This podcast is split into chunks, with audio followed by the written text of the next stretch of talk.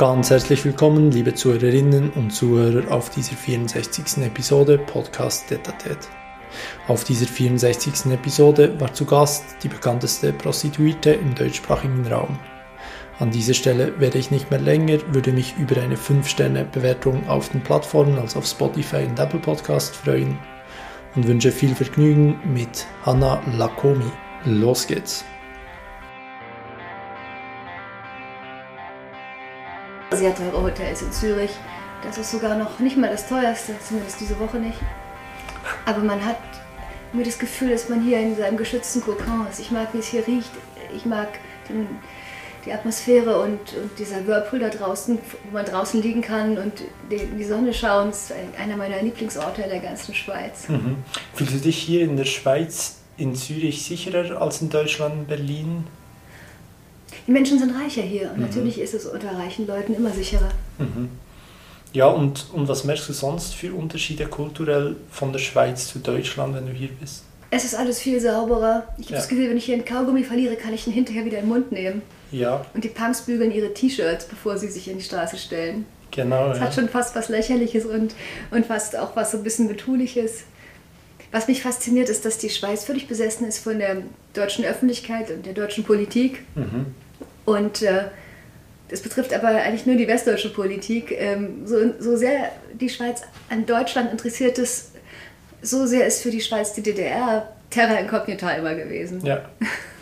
Ja, man, manchmal hatte ich das Gefühl, ob du nur Probleme mit der Schweiz hattest, zuerst mit, mit Schawinski und dann mit der, mit der Weltwoche, aber ich bin froh zu hören, dass du auch gute Erfahrungen mit Natürlich. der Schweiz hattest. Es gibt ja auch andere Medien, zum ja, Beispiel den Tagesanzeiger oder... Die NZZ, dort hattest du ja ein, im, warst du im Magazin mit Herr Habemann zusammen? Ja, das ist NZZ am Sonntag. Das genau, ist eine genau, andere Redaktion, ja. muss man unterscheiden. Ja, genau, das war auch gut. Ja, ich, ich, ja das habe ich gelesen, das war eine war, ein, war ein spannender Einblick, ja.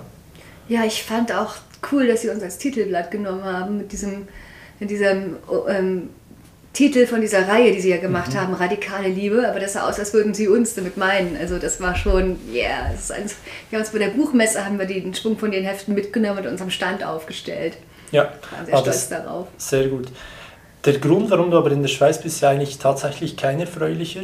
Und zwar war ja heute die Verhandlung mit, mit der Weltwoche. Das ist für mich insofern schon erfreulich, weil ich auf diesen Termin viele Jahre gewartet habe. Ja. Also ich habe seit dem gescheiterten Vergleich 2021 darauf gewartet, dass dieser Tag kommt, der heute war. Insofern war es für mich sehr erfreulich, dass ich endlich das tun konnte, was ich von, eigentlich von Anfang an wollte. Ich wollte von Anfang an klagen. Ich wollte gar keinen Vergleich. Ich wollte mich nicht ähm, über Geld irgendwie einigen. Ich wollte, dass es ein Urteil gibt darüber, ob das mit der widerfahren ist, recht war oder nicht. Mhm. Und einfach deswegen, wenn es recht wäre, also wenn so ein Journalist über mich, nur weil er Journalist in seinem Beruf ist, auch in einer privaten Situation oder sogar in einer intimen Situation, einfach alles über mich schreiben und mir sogar ähm, falsche Zitate in den Mund legen kann, dann muss ich in Zukunft bei jedem Treffen eine Unterlassungserklärung ausgedruckt dabei haben, und äh, nicht nur mit Journalisten. Ich meine, Journalist ist kein geschützter Begriff. Auch jeder kann ja morgen Journalist werden. Oder für eine Zeitung als ähm, Open Source ähm, einen Text abgeben. Mhm. Eigentlich müsste ich mit jedem Menschen, den ich jetzt antreffe, dann damit rechnen, dass sowas über mich in der Zeitung steht. Ich kann mir nicht vorstellen, dass das recht ist. Mhm. Wie, was, was war denn die gesamte, gesamte Vorgeschichte überhaupt? Weil ich denke, viele Leute, die zuhören, kennen die Geschichte gar nicht. Ja. So ging es ja zu einem, einem gewissen auch mir, bis ich mich dann, dann eingelesen habe. Verständlich. Ja, also es war so, seit ich in der Schweiz ein paar Mal in Fernsehsendungen, Formaten war und bin ich häufiger von Medien in der Schweiz angesprochen worden. Und insbesondere nachdem ich in dieser Talkshow war, die übrigens in Deutschland fast niemand kennt, ähm, bekam ich unter anderem eben auch von dieser Zeitung Die Weltwoche, die ich davor auch gar nicht kannte, Anfragen. Auch bevor der Herr Romanzeller mich anfragte, mhm. Haben die mir E-Mails geschrieben und wollten mich ähm, irgendwie, und ich, ich, informiere mich natürlich darüber, welche Zeitungen mir schreiben und ich stellte bei der Weltwoche fest, ach du meine Güte, was ist denn das für ein rechtes Herzblatt? Und auf gar keinen Fall wollte ich, dass die mit mir eine Story machen können, wo sie dann meinen Sexappeal verkaufen, ihre Auflage zu erhöhen doch nicht für solche Inhalte. Also mir ist das schon also nicht egal. Und ähm, das war schon eine Gratwanderung bei Springer, wobei die Welt damals, als ich da anfing, noch nicht so war, wie sie heute ist. Ich weiß nicht, in meiner Wahrnehmung und ich dachte, es ist eine Chance, wenn ich da schreiben kann, was ich will. Gut, stellt sich heraus, so einfach konnte ich das auch nicht. Dann. Mhm. Deswegen habe ich es da ja auch nur acht Monate lang äh, durchgehalten, bis sie mich rausgeworfen haben. Aber bei der Weltwoche wollte ich nur auf gar keinen Fall vorkommen. Und ähm, als mich der Herr Zeller dann ein, ein erneutes Mal für ein, für ein Porträt anfragte, habe ich ihm dann geschrieben, Herr Zeller, ähm, bitte lassen Sie uns in Ruhe. Also übrigens schreiben Sie mir hier, weil er kontaktierte mich über meine Webseite, mhm. meine Escort-Webseite. Das ist ein Escort-Service. Also wenn Sie jetzt kein Interesse an einem Escort-Service haben, schreiben Sie uns bitte nicht mehr. Und da denkt man ja, man ist so jemanden los. Und ähm, ich habe noch geschrieben, dass ähm, Sie ja alle gerne aus der Weltwoche-Redaktion unsere Kunden werden können, aber bitte nur Kunden, nichts Journalistisches. Ja. Tja, und er hat mir am nächsten Tag dann eine Anfrage geschickt, weil er doch eh gerade in Berlin ist und mich unbedingt kennenlernen will. Und da habe ich den gegoogelt, gesehen, der Gott ist der Jung und der ist wahrscheinlich ganz neugierig und der tat mir fast ein bisschen leid. Und ähm, habe also dann mit ihm, äh, habe ihm einfach ein solches Rendezvous gewährt. Ich habe es nach meinen üblichen Regeln gemacht, hat mich auch dafür bezahlt. Und ähm, ich habe ihn behandelt wie meine anderen Kunden auch. Nur, dass ich ähm, mit ihm das auch nicht verlängert habe. Es blieb wirklich nur bei diesem Essen. Mhm. Und ähm, irgendwie muss er dann gedacht haben, dass ich ihm quasi die Zustimmung für alles erteilt hätte. Er hat aber dennoch nicht für nötig befunden, mich darüber zu informieren, dass er das Gespräch journalistisch verwenden wird. Und er hat auch völlig auf meine Hilfe und Mitarbeit verzichtet beim Autorisieren der Zitate. Mhm. Man muss sich wirklich über diese Gedächtnisleistung des jungen Mannes äh, wundern, dass er da wirklich lange Schachtelsätze von mir mit vielen komplexen Ausdrücken mein Verhalten zu haben. Natürlich sind die frei erfunden. Und äh, ich kann mich nicht daran erinnern, sie gesagt zu haben. Ich habe das auch vor Gericht äh, gesagt, dass ich das nicht bestätigen kann.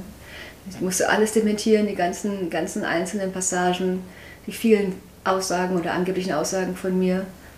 Uhr meinte, ich hätte sie gesagt. Mhm. Aber es geht mir eigentlich gar nicht darum, was ich da gesagt habe oder nicht gesagt habe. Es geht mir darum, dass ich überhaupt gar nicht möchte, dass was auch immer ich sage, bei einem privaten Rendezvous in einer Zeitung stehen soll, wenn ich dem nicht zustimme. Und vor allem dann nicht, wenn ich ausdrücklich gesagt habe, ich will das nicht. Mhm. Darf man ja eigentlich auch nicht. ich weiß nicht, weiß. welchen Teil von Nein dieser junge Mann nicht verstanden hat. Ja. Was, was ging dir vor dem, vor dem eigentlichen Treffen durch den Kopf? Also hattest du da ein ungutes Gefühl oder? Das kann man oft, oft schlicht sagen. Man fährt ja, ich, mir ist es immer, ich habe meistens gar nicht so viel Zeit zu recherchieren über einen Mann, was er so tut, weil das grenzt ja auch an Stalking. Ich lasse mich immer spontan darauf ein, ich mhm. kann ja mhm. jederzeit gehen. Und es handelte sich ja auch nur um ein Dinner an einem Ort, an einem Restaurant, das ich kenne und mag. Was soll passieren? Ich, ähm, ich, ließ mich darauf ein und ich dachte, na, mal gucken, wer das ist. Ich bin inzwischen ja auch erfahren genug, dass ich auch zurechtkomme mit Leuten, deren Meinung ich nicht teile. Mhm. Ich habe oft interessante Erlebnisse gehabt mit Männern, die nicht meiner politischen Meinung waren. Aber bei einem so jungen Mann wollte ich natürlich wissen, warum schreibt so ein junger, begabter Mensch, er hat ja gerade einen Preis bekommen, also er schien begabt zu sein, ausgerechnet für so ein Blatt. Mhm. Sein Vater, René Zeller, war doch bei der NZZ früher. Und ähm, warum er sich gerade für die Weltwoche entschieden hat, das hat mich schon interessiert. Ja. Und ähm, dachte, darüber können wir ja reden, wenn er das unbedingt will, wenn er mir dafür 1000 Euro bezahlt, dass ich an der Zeitung schlecht mache und seine Berufsentscheidung in Frage stelle, dann soll er das gerne machen. Und ähm, davon stand er natürlich weniger in seinem Porträt. Mhm. Und wie verlief dann das eigentliche Treffen mit ihm? Also war das angenehm? Wissen Sie, Herr Heidemann, darüber möchte ich auch mit Ihnen nicht sprechen. Ich möchte nicht, dass es in einer Zeitung der Weltwoche steht und ich möchte gar nicht darüber sprechen, ja. was ich mit diesem Mann gemacht habe oder mit meinen Kunden beim Date. Genau, aber das mussten Sie. Ich musste heute vor Gericht, musste darüber, hat er das alles nochmal ausgebreitet, wie es mhm. angeblich war. Ich musste alles dementieren und ich werde jetzt nicht versuchen, mich an irgendwas zu erinnern, was ich gar nicht in der Öffentlichkeit haben will. Mhm. War das deine erste so negative Erfahrung bei einem, einem Treffen? Es war eine absolut, absolut outstanding Ausnahmeerlebnis, so was passiert ist. Eine Sache, die ich mir vorher nicht vorstellen konnte und mhm. die ich mhm. auch immer noch für unfassbar halte. Ja. Weil du hast irgendwo auch mal gesagt, du hattest erst überhaupt drei Treffen abgebrochen. Ja, die habe ich abgebrochen aus anderen Gründen. Nämlich abgebrochen, weil ich merkte, die Chemie stimmt nicht. Oder ja. die habe ich abgebrochen, weil ich merkte, ähm, irgendwie äh, fühle ich mich nicht wohl in der Atmosphäre. Aber ich, ähm, ich habe das Treffen mit ihm ja gar nicht abgebrochen. Ich habe es ja absolviert. Genau, ja. Und wie verlief denn heute jetzt die Verhandlung? Um, um was ging es da vor allem? Wie, wie es war die Beweisaufnahme. Es ging heute darum, dass beide Parteien ihren, also vortragen, also was wohl da passiert ist. Mhm. Und als erstes war der Herr Zeller dran, der von der Richterin gefragt wurde, ist das passiert, ist das passiert und alles eigentlich, was er im Artikel schon geschrieben hatte, nochmal abgefragt wurde, war das so. Und er hat natürlich immer Ja gesagt. Mhm. Und dann hat sie mich das selber gefragt, ich habe natürlich immer Nein gesagt. Und ähm, beweisen ähm, kann man, also Beweise dafür haben sie nicht vorgelegt. Es könnte ja auch nur ein illegal aufgenommenes Tonband sein. Ja. Und, ähm, oder irgendwelche Zeugen. Aber da gab es eben keine. Und ähm, was wir als Beweisstück haben, ist eine Postkarte von ihm, wo er sagt, ich hoffe, du bist mir nicht böse, ich musste einfach über dich schreiben. Und die Widersprüche, in die er sich verwickelt hat, weil er erst meinte, ich sei doch einverstanden gewesen, hätte es gewusst. Warum schreibt er dann, ich hoffe, du bist mir nicht böse? Mhm. Dann sagte er, ähm, er hätte angenommen, ich würde mich darüber sehr freuen. Und dann, ich hoffe, du bist mir nicht böse. Ja, und wenn ich mich darüber freue, warum, warum lässt er mich nicht die Zitate autorisieren? Von so einem langen Gespräch. Mhm.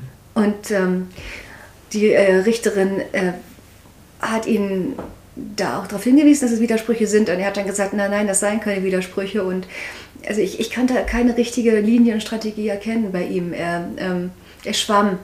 Ja. Und ähm, er konnte, glaube ich, auch nicht unterscheiden, was jetzt das Interview ist und was ein Escort-Date ist und dass es einen Unterschied geben muss. Für ihn war das alles irgendwie eins.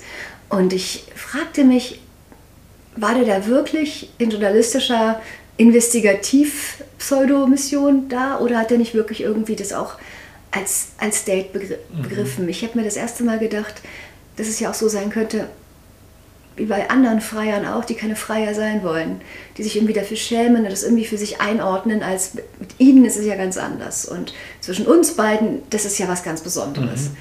Wenn ja auch immer betont, wie, wie harmonisch es angeblich war und wie, wie gut wir uns angeblich verstanden hätten. Es ist ja natürlich mein Job, das so darzustellen, dass die Leute das denken. Mhm.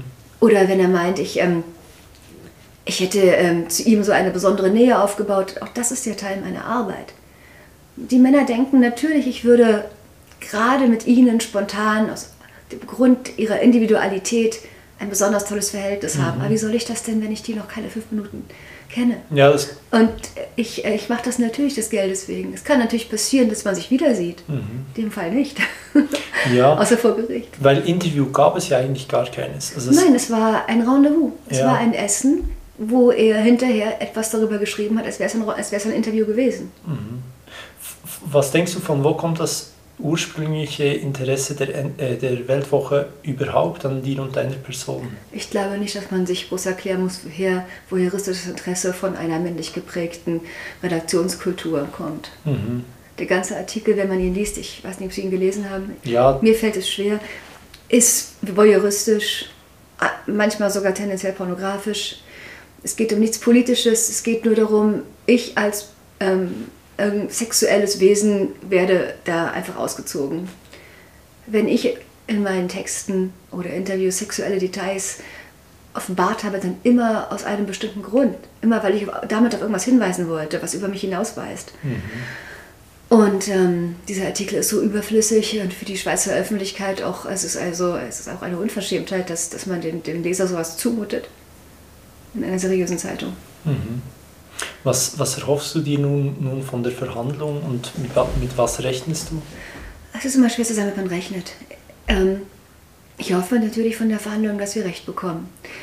Dass die Richterin fest, äh, feststellt, dass die, Welt, dass, äh, die Weltwoche ähm, Unrecht gehandelt hat und dass wir entsprechend entschädigt werden, dass sie sich entschuldigen müssen,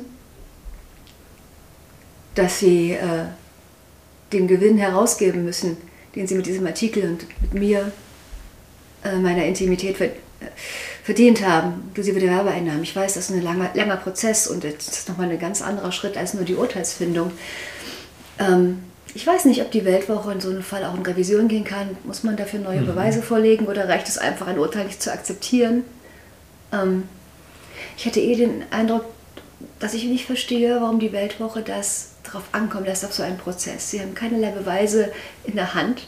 Sie haben keinerlei Möglichkeiten, sich dagegen zu verteidigen, außer indem sie Dinge sagen, die nur auf die Emotionen der, ihrer Fans anspielen. So, solche Dinge wie, ja, so eine Frau wie ich ähm, jetzt noch nicht besser verdient oder die will ja nur die Aufmerksamkeit haben, sie kann sich nicht beschweren. Mhm. Denkst du, das ist die Intention der, der Weltwoche? Ich habe es an den Kommentarspalten gesehen von ihren Lesern. Ich habe es auch bei den Kommentarspalten jetzt im Tagesanzeiger gesehen. Mhm. Dieselben Leute, die sagen, dass es ja so, dass es ja so wahnsinnig uninteressant sei, meinen dann, ähm, dass ich da, dass ich da, also glauben, es wäre meine Intention gewesen. Und wenn ich dann, sage, dann sage, ja, eben weil das so uninteressant ist, wollte ich es ja gar nicht erzeugen. Ja. Also die Frau, die sich wehrt, sich verteidigt, ähm, setzt sich dir im Vorwurf aus, dass sie ja irgendwie mit Schuld ist. Einfach deswegen, weil sie stört. Und ähm, dass man dann so weit geht, dass man die, den ersten vorgerichtlichen Vergleich nicht akzeptiert. Man hätte ja schnell zahlen können und sagen, komm, wir haben Geld verdient, alles gut. Mhm. Das wäre ja ein Bruchteil der Summe gewesen, die sie verdient haben. Dass man auch die Vergleichs, in eine Vergleichsverhandlung geht. Das war ähm, September 21. Und dann, als es darum geht, was sie an, anzubieten haben als Vergleich, nachdem das sehr gut für uns aussah, dann meinten, nein, sie wollen weder Geld zahlen noch sich entschuldigen, sie wollen eigentlich gar nichts. Sie wollen irgendwann vielleicht den Artikel aus der Mediathek, also aus dem Online-Archiv löschen, aber sie sagen nicht wann und auch nicht als Schuldeingeständnis. Also wenn sie sagen, unser Vergleichsangebot ist nichts, ich, das ist doch, ich empfand es als, als, als schockierend, dass auch das geht. Mhm. Wieder war ich so schockiert davon, dass jemand sich sowas traut. So, diese, man kann sich auf alles vorbereiten, aber nicht auf Dreistigkeit. Mhm. Und ähm, ich, also zumindest empfand ich das so. Sie werden das natürlich als selbst anders sehen. Mhm. Geht die Klage ganz grundsätzlich an, ist die, ist die an die Weltwoche gerichtet oder an Herrn Zeller? Die ist an die Weltwoche gerichtet, ja. also an Roger Köppel. Und war er auch da? Der war nicht bei der Verhandlung. Ich, äh, der Herr Zeller hat behauptet, der, sein Chef, wie er ihn nannte, äh, wisse wahrscheinlich gar nicht, dass er da sei. Naja, zumindest die beiden Justiziare, die da waren, ähm, hätten sie ihm ja vielleicht sagen können, schließlich bezahlt er wahrscheinlich am Ende alles. Ja. ja. Weißt du, was, was die, die Weltwoche von dem Ganzen erwartet? Das ist ja auch kein ein Vergleich, stand ja ursprünglich einmal im Raum. Ja, sie scheint ähm, zu erwarten, dass sie gewinnen können, ja. sonst würde sie das ja nicht machen. Ja, ja weil der, der Vergleich, den, den war ja vor ein paar Jahren damals, wie du angesprochen hast, im 21, soweit ich weiß, im Raum. Und jetzt steht er ja nicht mehr zur, nein, zur Diskussion. Nachdem der Vergleich gescheitert war, blieb uns noch der Weg zu klagen. Ja. Genau. Weil hat, hat denn die, die, die, die Weltwoche irgendetwas in, in ihrer Hand, was, was für sie sprechen könnte? Und ich wüsste nicht was. Ja. Sie haben zumindest haben sie bei Gericht das nicht vorgelegt. Ja, weil es gibt ja weder Beweise für ein Interview, ähm, es gibt Nein, also es gibt, er, er meint ja nur die Tatsache, dass er Journalist sei und ich das wisse, hätte ja dazu führen müssen, dass ein Gespräch mit ihm immer ein Interview ist. Mhm. Dann dürftest du ja grundsätzlich keine, keine Journalisten mehr als Kunden annehmen. das wäre die Konsequenz, nicht wahr? Ja. Ähm, beziehungsweise wenn, ich, wenn dann einer meiner Kunden, äh, ich weiß nicht, äh, Chirurg ist, darf er mich ja auch nicht aufschneiden ja. und dann sagen, du wusstest doch, dass ich Chirurg bin. Ja, genau. Nicht, dass ich so jemanden nicht schon mal getroffen hatte, aber der fragte zumindest und als ich Nein sagte, hat er das Nein auch akzeptiert. Ja, ist speziell. speziell. Ja, so Fetische. Aber ähm, dann meinte er, ich, er hätte ja Geld bezahlt. Was auch absurd ist, denn ich bezahle für ein journalistisches Gespräch, nehme ich ja kein Geld an. Ja. Äh, also, das ist, ich wüsste auch nicht, wer das tut. Ja, es macht, macht keinen Sinn, ja. Ja, ja, also, und ähm, er hat es gibt meine, mein schriftliches Nein und dann meinte er, ich hätte ja im Nachhinein mündlich Ja gesagt, kann es nicht beweisen. Dann mhm. meinte er, äh, er hätte mir gesagt, wenn er es nicht verwenden darf, dann würde er die Sache abbrechen. Kann er nicht beweisen, hat er einfach erfunden. Ähm, wie gesagt, ich kann es nicht verstehen, äh, dass sie sich das trauen. Mhm. Aber sie tun es offenbar. Ja. Und das ist, das ist eine Sache, die ist so, da steht man davor und es ist rätselhaft. Ja. Hast, hast du es das Gefühl, es hat auch irgendwo ähm, einen Einfluss der politischen Ausrichtung der Weltwoche, der da mit reinspielt oder das ist vorhin schon ein wenig angetönt? Ich dachte das auch, aber dann habe ich überlegt, dass es eine ähnliche Strukturen auch gab im Stalinismus, wo auch, mhm. ähm, Sie kennen auch dieses, dieses äh, geflügelte Wort von, von Solzhenitsyn, der meinte, Sie lügen und Wir wissen, dass sie lügen. Sie wissen, dass wir wissen, dass sie lügen. Mhm. Und wir, wissen, dass sie wissen, dass wir wissen, dass sie lügen. Und sie wissen, dass wir wissen, dass sie wissen, dass wir wissen, dass sie wissen, dass sie lügen. Und trotzdem lügen sie weiter. Das ist Macht. Einfach lügen zu können und genau zu wissen, dass alles wissen. Einfach Dinge behaupten, falsch aussagen. Ich glaube, es kommt daher, dass diese Zeitung glaubt, sehr mächtig zu sein. Ist es nun die Macht von Männern über Frauen? Ist es die Macht innerhalb eines Kulturkampfes? Ist es die Macht in einer Zeit, wo Leute wie Donald Trump zweimal Präsident der USA werden könnten? Mhm. Es ist so eine, eine, eine, eine dreiste Macht, die jetzt natürlich gerade auf Seite der Rechten zu verorten ist, ja. Also ich. somit eigentlich ein, ein kulturelles Problem. Ja, ich, das ist ein, ein, ein Kulturschaden, der sich dort ablesen lässt als Symptom. Mhm. Eine, dieser völlige Verlust von Redlichkeit, der, der, der absichtliche, dreiste Verzicht auf die eigene Redlichkeit. Zum Beispiel sprach mein Anwalt auch an in einer, in einer weiteren Nachfrage, dass dieser Herr Zeller doch die ganze Zeit über, wo er am Zeugenstand war, so gut gelaunt und entspannt und ein bisschen suffisant war und ähm, so tänzelte und lächelte. Die ganze Zeit hatte er Lächeln auf den Lippen. Und meinte, es geht doch schließlich um ihre Integrität als Journalist. Wie kann es denn sein, dass sie so gut gelaunt sind? Mhm. Die Richterin hat die Frage zurückgewiesen, weil sie unsachlich, äh, nicht, oder nicht sachlich, nicht sachdienlich genug war. Aber er hat natürlich recht dieser Mann war überhaupt nicht zerknirscht. Und auch innerhalb seiner Zeitung wurde er dafür, was er da gemacht hat, ja nicht abgestraft. Er hatte eine leitende Position. Ich dachte immer so, jemand ist dann ganz schnell ein Bauernopfer. Falls es äh, nicht allein sein Plan war, falls da die Redaktion mit dahinter steht, wäre er dann derjenige, dessen Kopf da mal schnell rollt. Mhm. Beziehungsweise, wenn die Redaktion nichts davon wusste und das seine eigene geniale Idee war, erst recht. Aber der Mann ist noch da. Ja, und das vier Jahre später, wenn. Hm. Ja. Jetzt vielleicht langsam zum, zum Abschluss dieses ersten Teils. Was, was versprichst du dir, ähm, wenn das Urteil kommt? Was, was erwartest du da? Ich erwarte, dass mir sowas nicht nochmal passiert. Ich mhm. erwarte, dass es ein Dämpfer ist für diesen, für diesen dreisten Stolz dieser Art von Journalisten. Und dass ich endlich beweisen kann, nachweisen kann, dass ich niemals der, die Weltwoche unterstützen wollte mit meiner Präsenz. Dass ich, dass ich mich nicht hergebe dafür, ähm, dass Rassisten, Sexisten und andere Feinde der Menschheit ähm, Geld verdienen, dass ich nicht völlig amoralisch bin und in meiner eigenen äh, Selbstherrlichkeit sowas zulasse, mhm. nur aus Eitelkeit. Ja gut, das war ja wahrscheinlich auch schon vorhin klar, wenn man ein bisschen deine politische Ausrichtung kennt. Ja, aber dann sieht man, dass ich sowas der Weltwoche angeht, ich mhm. so ein Porträt zur Verfügung stelle mit Zitaten. Und man muss natürlich dann denken, das hat sie absichtlich gemacht. Mhm. Ich meine, es gibt ja auch einige junge Frauen und Autorinnen oder, oder äh, Schauspielerinnen, die sich in der Weltwoche porträtieren lassen, wo man nicht weiß, ähm, hat, haben die geschlafen oder ihr Management oder ist es ihnen total egal. Ja. Mir ist es nicht egal. Ich bin als Sexarbeiterin, als, als Hure selbst gefährdet von Marginalisierung und mit einem Rechtsruck der Gesellschaft wäre ich mit einer der, der ersten ähm, exotischen Gewächse, die weggefegt werden, in einer Gesellschaft, die Andersseiende und Andersdenkende und freche Frauen nicht aushält. Mhm. Und äh, ich, bin ja, ich sitze im selben Boot von, von LGBTQ-Menschen, äh, ich sitze im selben Boot von, äh, von MigrantInnen, ich sitze im selben Boot wie alle sind, die die äh, AfD nicht leiden kann. Und deswegen wäre es sehr dumm von mir, äh, wenn, wenn ich mich Nazis andienen würde. Gut, ich halte jetzt Herrn, Herrn äh, den, den Herrn, jungen Herrn Zeller noch nicht wirklich für einen Nazi. Ich weiß nicht, es könnte schlecht sein, dass er einer wird oder dass er heimlich einer ist, aber ich könnte es noch nicht wirklich sagen.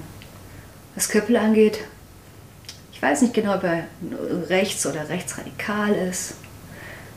Manche Artikel in der Weltwoche lesen sich rechtsradikal. Ich meine, solche Aufmacher wie ein schwarzes und ein weißes Baby zu zeigen und dann zu fragen, sind sie gleich intelligent? Das ist un unterirdisch. Das ist unfassbar. Und äh, die, also die, sie hofieren Nazis, sie porträtieren äh, Björn Höcke in ihrer Zeitung. Ähm, es ist, es ist, glaube man muss ja nicht weiter erörtern, warum man in so einer Zeitung nicht vorkommen möchte. Vielleicht, um, um auf den, den restlichen Teil oder den hauptsächlichen deines, deines Lebens ähm, zurückzukommen, kannst du für die Zuhörerinnen und Zuhörer ein wenig erklären, was du in deinem Leben machst? Ach so. Ähm, für die, die es nicht wissen. Ich, ähm, Ich habe während meines Philosophiestudiums angefangen, als Hure zu arbeiten und tue das mittlerweile seit über zehn Jahren. Mhm. Ähm, sehr autonom, sehr selbstständig und sehr glücklich. Du. Und ich, ich muss auch sagen, nein, ich arbeite nicht als Hure, ich bin eine Hure. Ich glaube, das ist mehr ein Zustand als ein Job. Und will das auch mein Leben lang sein. Und ich, ich schreibe. Also ich schreibe auch über meine Erlebnisse als mhm. Hure. Ich bin eine Hure, die schreibt. Du schilderst das auch ganz zu Beginn des Buches ähm, führst du ja aus, wie die, wie die Sie meinen der Roman, den ich zusammen mit Florian Hafermann geschrieben genau, habe? Genau, den meine ich, ja. ja. Genau, ist es, ein, ist es ein Roman, ist es eine Novelle, ist es... Es ist ein Roman. Ja. Es ist schon eine kleine Welt enthalten. Eine Novelle ist ja mehr etwas, ähm, die kleine Schwester, wie nennen wir das, das die pubertierende kleine Schwester des Romans. Ein Roman ist etwas Welthaltigeres. Mhm. Und man das Gefühl hat, die Figuren da drin, die, der hat viele Nebenfiguren. Und äh, starke Nebenfiguren, glaube ich. Dank meinem wunderbaren Co-Autor. Mhm. Ich habe vorhin nochmal nachgeschaut, auf den ersten 100 Seiten kommt er als Person gar nicht vor. Isolde? Nein, Isolde kommt vor, aber... Aber er ist Isolde. Er ist Isolde? Ja. Ah, dann habe ich das falsch verstanden. er ist Isolde? Er ist eine alte weiße Lesbe in dem Buch, ja. Zumindest schreibt er sie. Ah, das habe ich nicht. Ich dachte, ah, du hast Isolde nicht als Person, so wie sie beschrieben nee, ist. Isolde ist er, das ist von ihm. Ah, Isolde hast du erfunden? Er. Ah, er hat Isolde erfunden. Also die Szenen mit Isolde haben so nie stattgefunden. Vielleicht schon. Also vielleicht gibt es Isolde auch, vielleicht ist er Isolde. Aha, okay, aber eine, eine Frau, eine Haschisch-rauchende Isolde gab es, gibt es eigentlich nicht. Leider nein.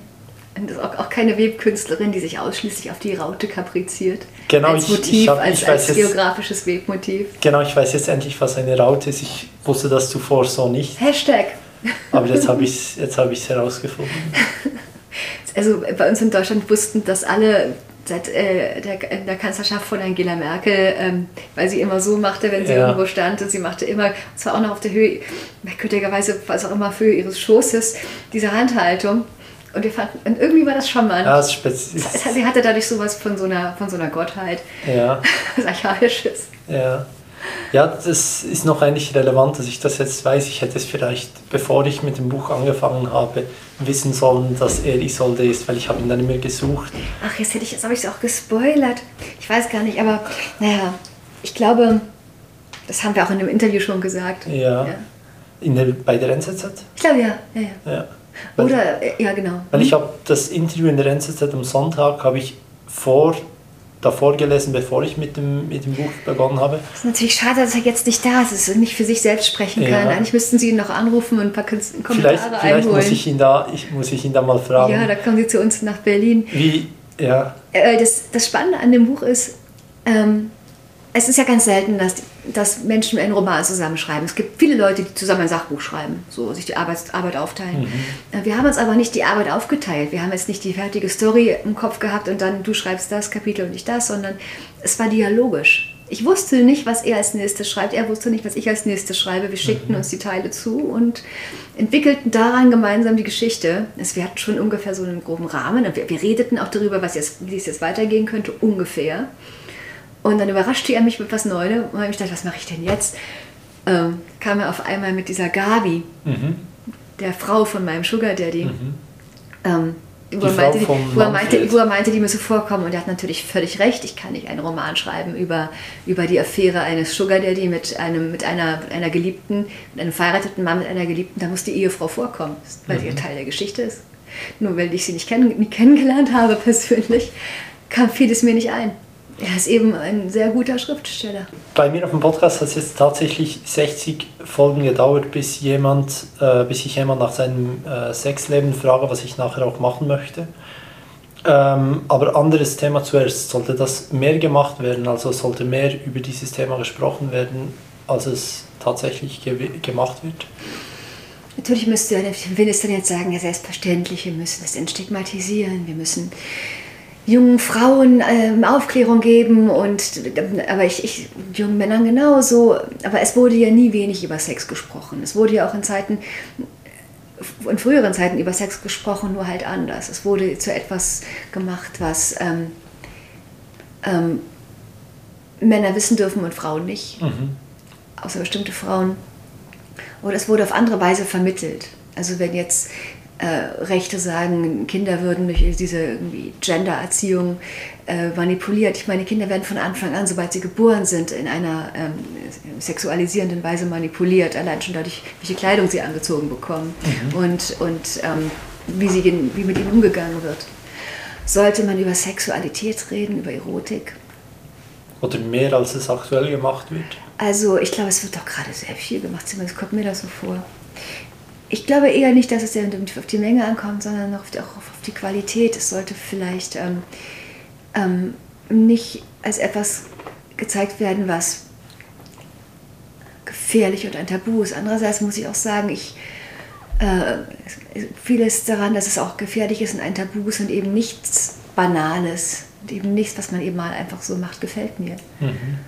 Also ich meine, wenn ich jetzt sagen würde, in einer zukünftigen Gesellschaft könnte man einfach so zu einer Frau gehen und sagen, hey, ich will mit dir schlafen oder andersrum und es würde einfach passieren. Und dadurch wäre Prostitution überflüssig, weil es alle mit allen einfach so machen. Mhm. Erstmal kann ich mir das nicht vorstellen, dass es das passiert, weil es doch noch was ist, was, was ganz intim ist, wo, man sich, wo sich beide sehr verletzlich machen. Es ist nun mal nicht wie ein Kaffee trinken oder ein, ein Tischtennisspiel.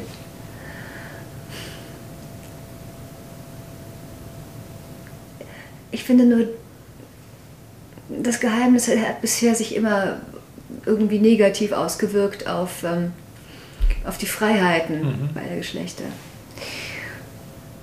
Die Art und Weise, wie ich über, über Sexualität versuche zu sprechen, hängt eigentlich gar nicht so sehr mit Sexualität zusammen, sondern mit Erotik.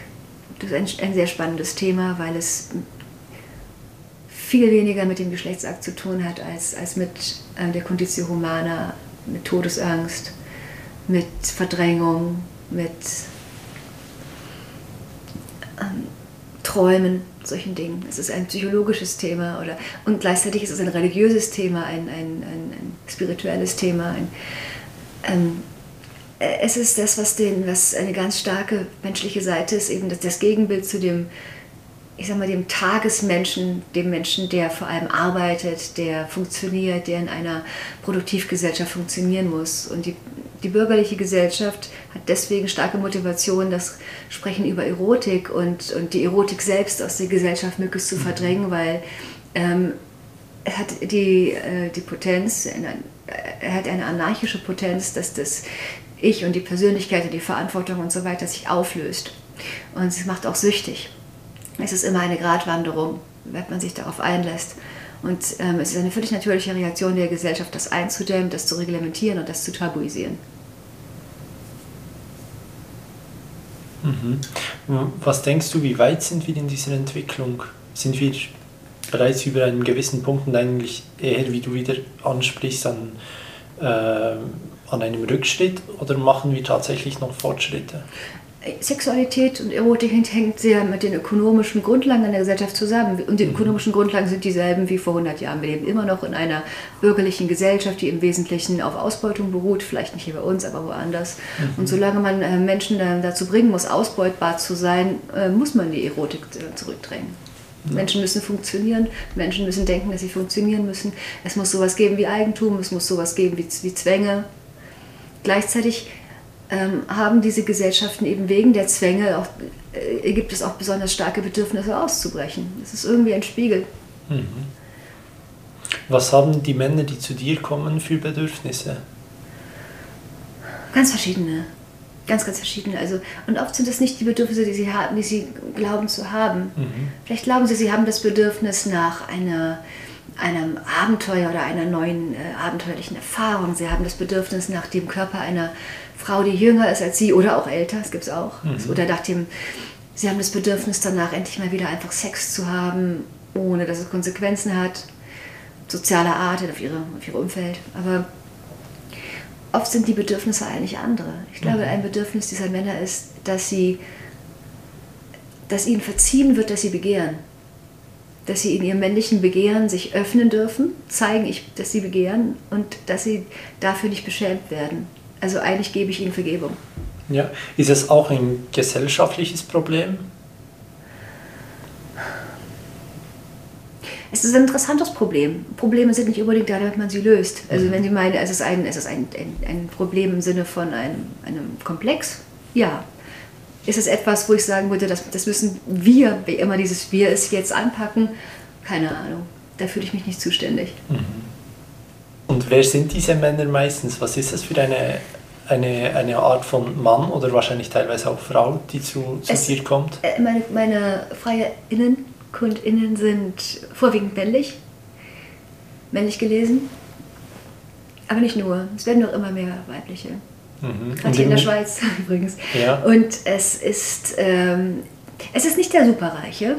Also es ist nicht der ganz reiche Typ, weil so reiche Leute sind oft so, dass sie alles geschenkt haben wollen. Das ist paradox. Derjenige, der sich alles leisten kann, der erwartet, dass man es ihm schenkt. Und das Ja. passiert ja auch ständig. Und vor allem möchte er sich nicht, äh, ähm, oder er möchte von seinem Geld nichts abgeben und er möchte es nicht ausgeben für Genuss. Also je reicher jemand ist, umso weniger freigebig ist er. Das weiß jeder Bettler. Und ich weiß auch als Hure, was Bettler wissen, reiche Leute haben ihr Geld in erster Linie deswegen, weil sie es nicht ausgeben, Mhm. sondern da- dazu tendieren es zu behalten. Aber ähm, von den Kamelen, die durch mein Nadelöhr gehen, sind die meisten so, naja, so oberer Mittelstand, leitende Angestellte, kleine Unternehmer oder auch mittlere Unternehmer, auch Menschen mit Verantwortung, Menschen, die unter der Verantwortung leiden, Menschen, die wirklich in, der, in beiden Beinen in der bürgerlichen Gesellschaft stehen. Ganz selten manchmal auch so junge Erben oder so ähm, auch auf der anderen Seite auch Rentiers, die ähm, nicht mehr arbeiten müssen. Aber im Wesentlichen sind das Menschen, das arbeitende Menschen, die ihr Geld verdienen. Mehrheitlich Familienväter. Ja, das wäre gleich meine nächste Frage gewesen. Ja, ich glaube, Familienväter tendieren dazu, welche was brauchen können. Sie wollen nicht Liebe kaufen, die lieben ihre Frauen, haben ihr Netz zu Hause und die suchen eben ähm, bei Escorts das, was sie zu Hause nicht finden. Und sie wollen auch möglichst was ähm, Teures. Ich glaube, sie haben, gehen davon aus, dass je teurer, umso gesünder und hygienischer. Da mag was dran sein, ich möchte aber nicht meine Kolleginnen diffamieren. Ich glaube, dass Sexarbeiterinnen generell mehr auf ihre, auf ihre Gesundheit achten als normale Frauen. Mhm. Und ähm, schon mal wir das müssen. Und ähm, Vielleicht gleich da eine, eine, eine Frage dazu. Wie schützt man sich als Sexarbeiterin bestmöglich vor, vor Krankheiten zum Beispiel? man benutzt Kondome. Ja. Und was macht man sonst alles noch? Ja, man achtet auf seinen Körper, man achtet auf den Körper des anderen. Mhm. Ähm, man schaut sich ein paar Bilder von, von, von, von, von Geschlechts- und Hautkrankheiten an, damit man sie auf den ersten Blick erkennt. Ja. Man hat eine feine Nase, man kokst nicht, man nimmt keine Drogen. Also keine harten Drogen. Verstehen Sie mich nicht falsch. Ich liebe Wein und, und Champagner. Und ähm, ja, man sollte vor allem darauf achten, dass man nicht in die Lage kommt, mit jemandem schlafen zu müssen, mit, äh, wo man spürt, dass man das nicht möchte. Das ist natürlich leichter gesagt als getan. Ich kenne ähm, auch Situationen, in denen ich jemanden li- eigentlich abgelehnt hätte, aber ich dachte, ich brauche jetzt morgen dieses Geld. Aber dann kann man sich immer noch davor schützen, dass man vielleicht nicht jeden küsst, dass man sich vielleicht von nicht jedem küssen lässt und ja, es gibt bestimmte Sachen aus der Apotheke, die man nehmen kann, bestimmte äh, ähm, Spülungen, Seifen, Lotionen, Salben, äh, Sachen, die man, wo man, man einfach schaut. Ich meine, es kann einem ja auch bei einem bei Sex passieren, für den man kein Geld bekommt. Ich glaube, dass viele junge Leute, die One-Night-Stands haben, viel häufiger krank sind und das, äh, weil es aber so stark stigmatisiert ist, gehen sie nicht zum Arzt. Also die meisten meiner Kunden sind auch keine notorischen Freier, sondern oft, ich sag mal, ähm, Novizen. Sie tun das das erste Mal in ihrem Leben, weil sie meine Website oder mich irgendwo in den Medien gesehen haben. Und hätten das sonst nicht vorstellen können, weil sie wollen auf gar keinen Fall jemanden ausbeuten und missbrauchen. Sie möchten nicht in dieses Freier-Klischee fallen, aber wenn sie dann meine Website sehen und meine Kolleginnen und mich, denken sie, na, wenn das so ist, dann, dann vielleicht. Hast du da etwas neu, ganz Neues geschaffen, das es vorher nicht gab? Ich glaube, man könnte jetzt, äh, Werbesprech würde man sagen, ich betreibe nicht Marktabschöpfung, sondern Markterschließung. Also du hast eigentlich das Kapi kapitalistische Sy- System durchgespielt. Ich, äh, ich lebe im kapitalistischen System, wie wir alle. Ich äh, muss es bedienen, ja, richtig. Was, Nur, dass der Unterschied eben ist, dass ich gleichzeitig Werbetreibende, Ware und Verkäuferin bin, aber alle wiederum auch nicht. Und dass das, was ich verkaufe, oder was, was anderes ist, als dass die Kunden kaufen. Also ich verkaufe ihnen ja nicht Befriedigung, sondern Begehren. Das heißt, ich verkaufe ihnen, dass sie nicht das kriegen, was sie eigentlich wollen. Dass sie eigentlich, ich verkaufe ihnen, dass ihr Bedürfnis größer wird und nicht gestillt wird. Das ist sehr paradox. Es kann, man kann es auch nicht eigentlich als Dienstleistung bezeichnen, weil es ja nicht so ist, dass sie dann, sobald sie mich treffen, sofort Anspruch haben und ich, ich das bis zum Ende dann mache. Ich mache immer ein bisschen weniger und, sie, und gleichzeitig gebe ich ihnen das Gefühl, ähm, äh, dass sie mir etwas schuldig wären. Mhm. Es hört ja auch nicht auf mit der Bezahlung von Geld. Sie müssen mich ja auch noch zum Essen einladen und dann den Champagner und dann vielleicht auch noch ein Geschenk. Und die sind die ganze Zeit über sind sie mir was schuldig. Und die ganze Zeit über bleibe ich ihnen eigentlich was schuldig, aber wenn ich ihnen nicht schuldig bliebe, dann würden sie sofort das Interesse verlieren. Das heißt, ich verkaufe ihnen eigentlich ihr Bedürfnis. Und ihre, das, was sie an Befriedigung erfahren, das tun sie ja selbst aktiv. Sie bringen ihre Fantasien mit, sie bringen ihr Begehren mit. Und ähm, sie sind auch meistens diejenigen, die sich das dann befriedigen. Ich meine, ich befriedige es für mich heimlich auch nebenbei, aber darum geht es ja nicht. Es ist also eine ganz, ganz merkwürdige Sache. Es gibt darüber ein sehr gutes Buch, das ich gerade lese, wo ich genau das auch wiedergefunden habe. Das einzige Buch, was wirklich über das Wesen von, von Hurerei, ich nenne es lieber Hurerei als Prostitution in Folge mhm. der Theodora Becker heißt die Frau. Das Buch heißt Die Dialektik der Hure und das hat es an Salz erschienen dieses, dieses Jahr früher. Nee, letztes Jahr früher. Und äh, 2023. Und ich finde es bemerkenswert. Ich mhm. habe es noch nie, noch nie erlebt, dass jemand sich damit so genau beschäftigt hat. Ja, so ich habe jetzt ja, ich habe verschiedene Themen und Gedanken. Ähm, vielleicht starten wir einmal mit, ähm, was, was be bezahlt man überhaupt? Gucken, äh, ein Klick. Ein Klick auf die Website.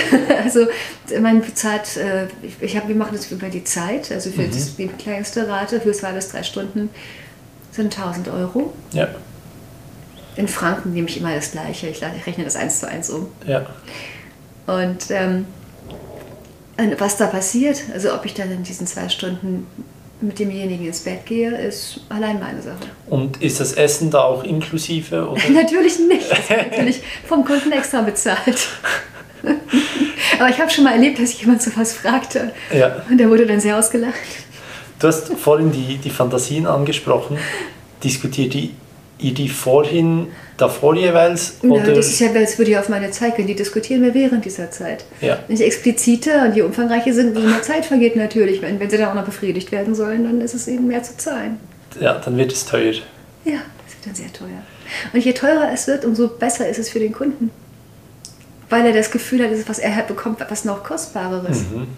Um vielleicht doch noch auf das Buch zurückzukommen, wer ist eigentlich Manfred? Gab es denn so wirklich oder ist er erfunden? Also es gibt schon jemanden, der Manfred sehr nahe kam, aber Manfred ist auch mehrere Manfreds, beziehungsweise dann auch mehrere Kunden. Also es ist ja immer so, dass ich, ich möchte ja wirklich keine Persönlichkeitsrechte verletzen und wenn es den so gäbe, dann wäre es auch kein Roman mehr und dann wäre es dann wirklich schon ähm, wirklich am Rande der, der Verletzung von der Intimsphäre. Mhm. Schließlich geht es ganz wesentlich darum, dass dieser Manfred nämlich von allen Dingen vor allem durch eine Sache zu charakterisieren ist, nämlich, dass er Erektionsstörungen hat. Mhm. Dass der arme Mann keinen mehr hochkriegt.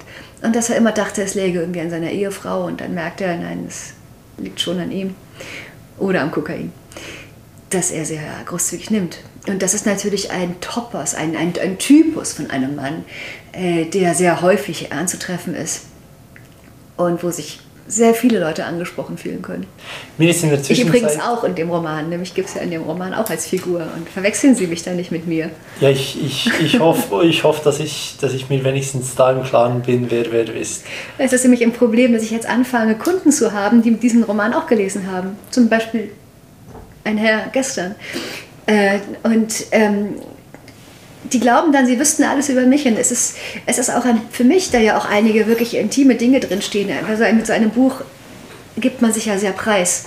Es hat ja auch viele autobiografisches. Und ich hatte plötzlich das Gefühl, dass ich dachte, ach du meine Güte, ich weiß über diesen Mann einen Vornamen und einen Nachnamen, wo ich nicht weiß, ob er stimmt. Und eine Telefonnummer, mehr weiß ich nicht. Und er weiß über mich alles, was da drin steht. Und abgesehen von den anderen Dingen. Ich fühlte mich plötzlich ähm, auf eine andere Weise nackt als sonst. Mhm. Also ich fühlte mich nicht mehr mit Nacktheit bekleidet, sondern wirklich nackt. Ich war nicht mehr in einer Rolle und ich konnte mich nicht schützen und es war mir fast unangenehm und es war mir sehr unangenehm, aber der Mann hatte nichts falsch gemacht. Ich will ja, dass mein Buch gelesen wird und ich will auch Kunden haben und es ist völlig klar, dass das irgendwann zusammenkommt.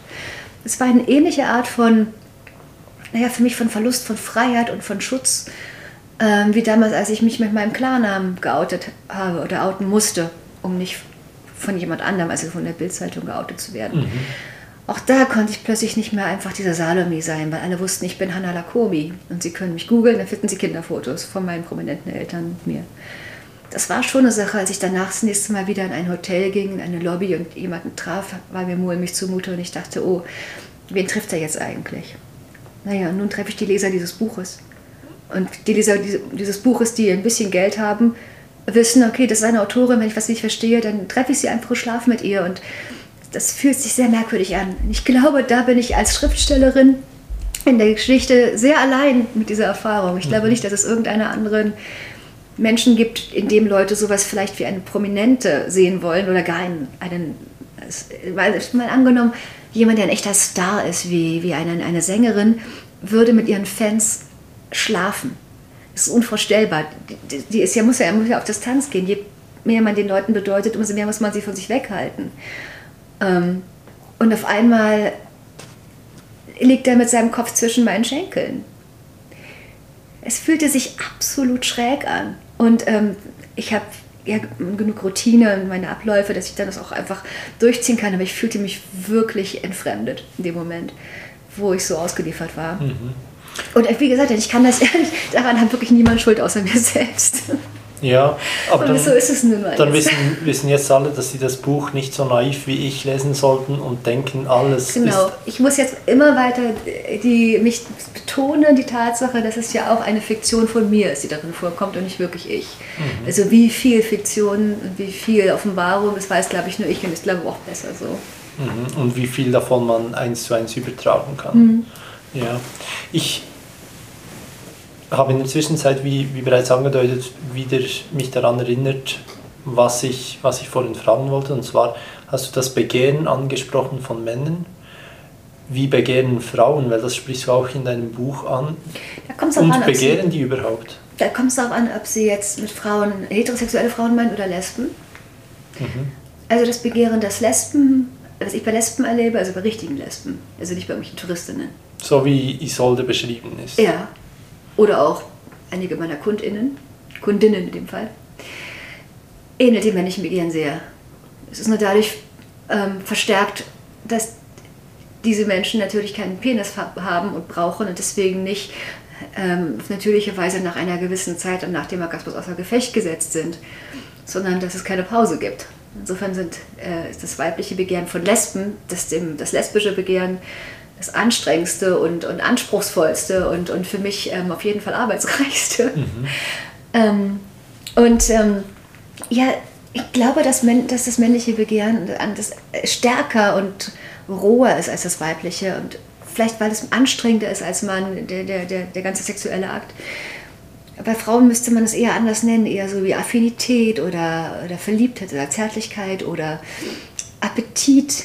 Bei Männern hingegen ist es was, ähm, ich meine, keine Frau würde doch einen, egal wie toll sie einen Mann findet, deswegen ähm, anfangen zu sabbern. Oder, ähm, oder sie würde auch nicht jemanden, gut, ich weiß es nicht, vielleicht liegt es nur an mir, aber ich, ich kann mir auch nicht vorstellen, dass zum Beispiel diese Trennung zwischen dem, dem Begehren, dem Sexuellen und dem eigenen Geschmack auch so getrennt ist. Es gibt Männer, die sind eloquent, klug, haben einen äußerst gebildeten Geschmack, das sind Intellektuelle, aber trotzdem reagieren sie auf die ähm, Reize von irgendeiner ganz, äh, von einem scheinbar vulgären, ich, ohne zu sagen, dass die Person dann so ist, aber vulgär aussehenden Menschen.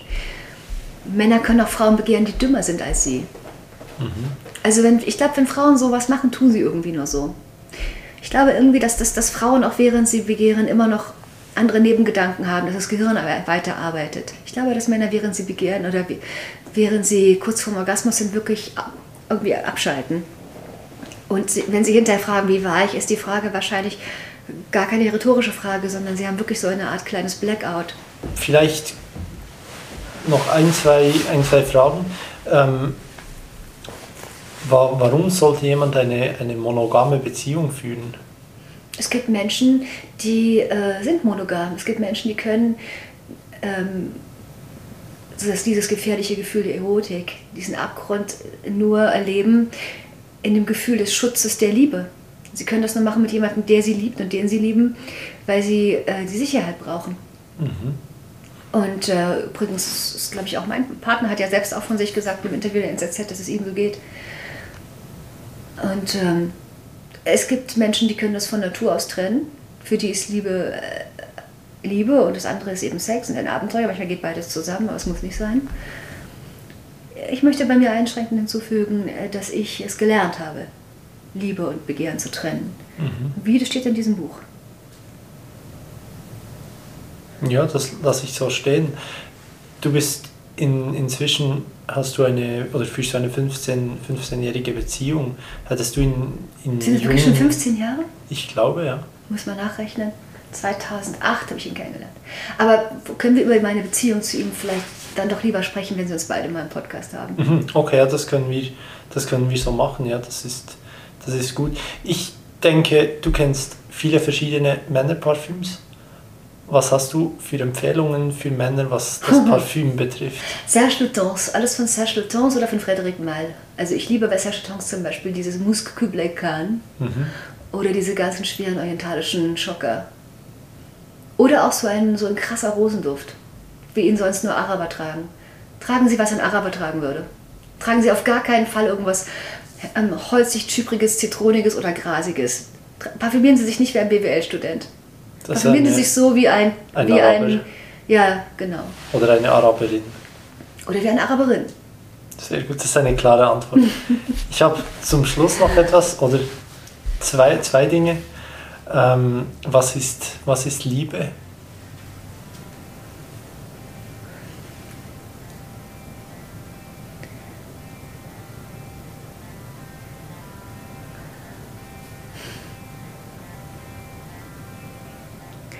Liebe ist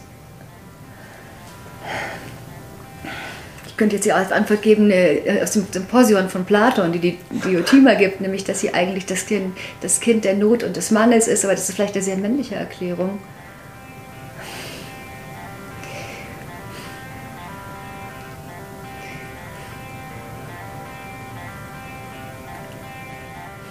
Liebe ist etwas, was, was sich nicht erklärt, was nicht erklärt werden muss. Liebe ist da, Liebe ist, ist die Grundlage von allem. Liebe ist der Sinn des Lebens